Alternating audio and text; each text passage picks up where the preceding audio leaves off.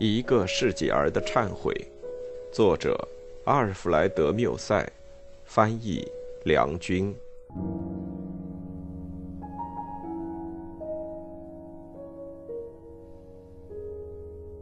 第十章。假如我是珠宝商，假如我要从宝库里取出一串珍珠项链做礼物送给一位朋友。我相信，我一定会十分乐意于亲手把这条项链戴在他的颈上。但如果我是那位朋友，我却会宁死也不愿从珠宝商手中夺过那条项链。我曾见大部分男人都急于把爱他们的女人弄到手，我却常常与此相反。这不是由于别的打算，而是出自一种自然的情感。爱你而又抗拒你的女人是爱你不深；爱你很深但又抗拒你的女人，则是自知你爱她不深。比埃松太太在对我承认她爱我，并说她从来没有把这个爱情向我表示过之后，对我更加信任了。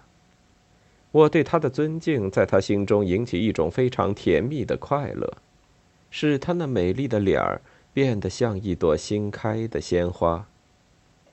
有时，我看见她沉醉在一种疯狂的快乐里，然后突然间若有所思地停止了欢笑；有些时候，又几乎把我当小孩对待。然后泪水汪汪地望着我，想出千百种玩笑来做借口，为的是要说一句更亲密的话，或者做一次天真的爱抚，然后离开我，独个儿坐在稍远的地方，并且沉入了吸引着他的幻想中。试问世界上还有比这更温柔的情景吗？当他出门回来时，他总会在路上遇到我。在我早已在那儿静候他的某条林荫路上，我对他说道：“我的朋友啊，上帝自己看到你这样受人爱怜，也会高兴的呢。”我终于不能够隐藏我对他的强烈的欲望，也不能够隐藏我为压制这种欲望所受的痛苦。某天晚上，在他家里，我告诉他。我早上听人说，我在一件重要的案件上吃了败诉，这样的结果使我在经济上受到很大的影响。他问道：“你怎么能够笑着把这事儿告诉我呢？”我对他说：“一位波斯诗人有一句格言：一个为美妇所爱的人，定能避免命运的打击。”比埃松太太没有回答我的话，但整晚上她都写得比平常更快乐。我和她姑母玩纸牌，因为我输了，她就用尽一切捉弄人的办法来刺激我，说我对玩纸牌一窍不通，并且她在下注时老是和我作对，结果她把我袋子里所有的钱都赢了去。当那位老太太告退之后，她便到阳台上去。我悄悄地跟着他。这是人世间最美妙的一个晚上，月亮已经不见了，星星在深蓝色的天空上闪耀得更加光辉。没有一点风声吹动树枝，空气是温暖和芬芳的。他一肘支着身子，两眼仰望天空。我俯身站在他的旁边。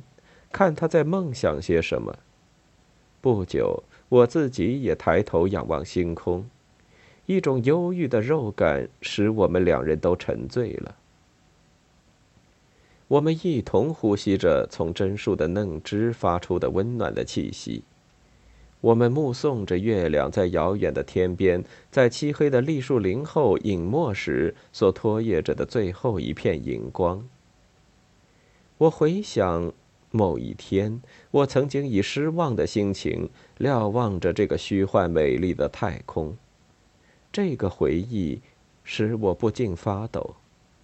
而目前的一切又是多么充实啊！